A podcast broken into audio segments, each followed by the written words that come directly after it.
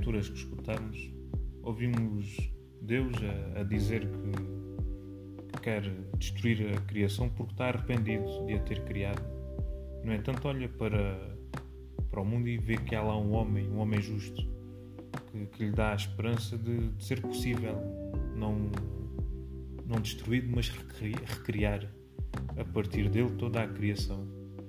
E assim Deus espera também de nós o mesmo. Deus olha para nós com a mesma esperança de que através de nós, dos nossos gestos, da nossa vida, possamos também nós, à nossa volta, ir construindo um mundo novo, né? um mundo mais unido, um mundo melhor, irmos construindo a fraternidade à nossa volta.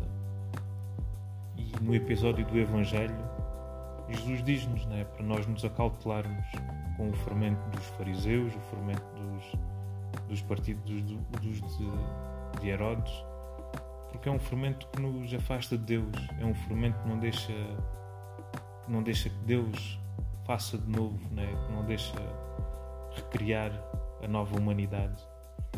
E é um fermento que deve ser combatido com, com outro fermento, com o fermento de Deus.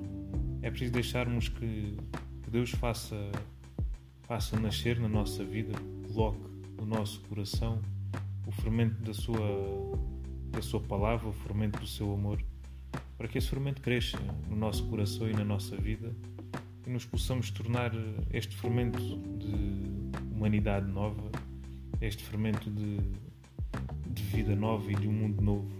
Porque é isso que Deus espera de cada um de nós. Nós saibamos criar e construir à nossa volta um mundo, um mundo novo. Né? centrado na, na, nesta humanidade nova.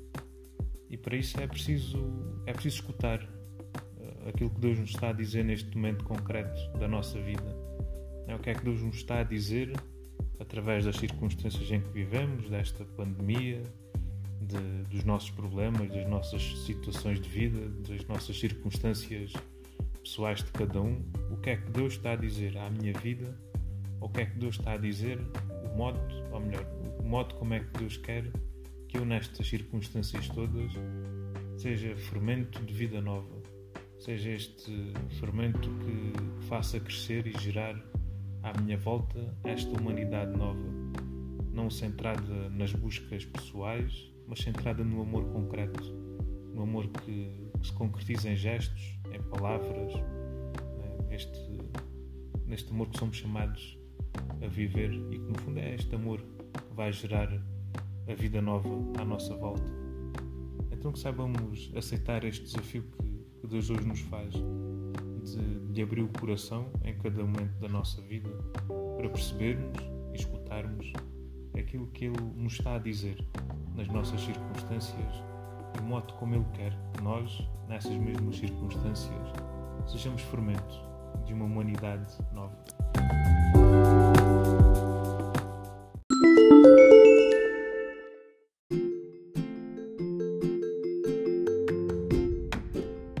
Olá, obrigado por ouvir o nosso podcast. O meu nome é André e sou um jovem para o mundo unido. Se gostaste da reflexão do Padre Tiago, por que não partilhá-la com alguém? Segue-nos no Instagram e no Facebook para ficares a par das novidades que temos para ti. E não te esqueças, é sempre possível algo mais.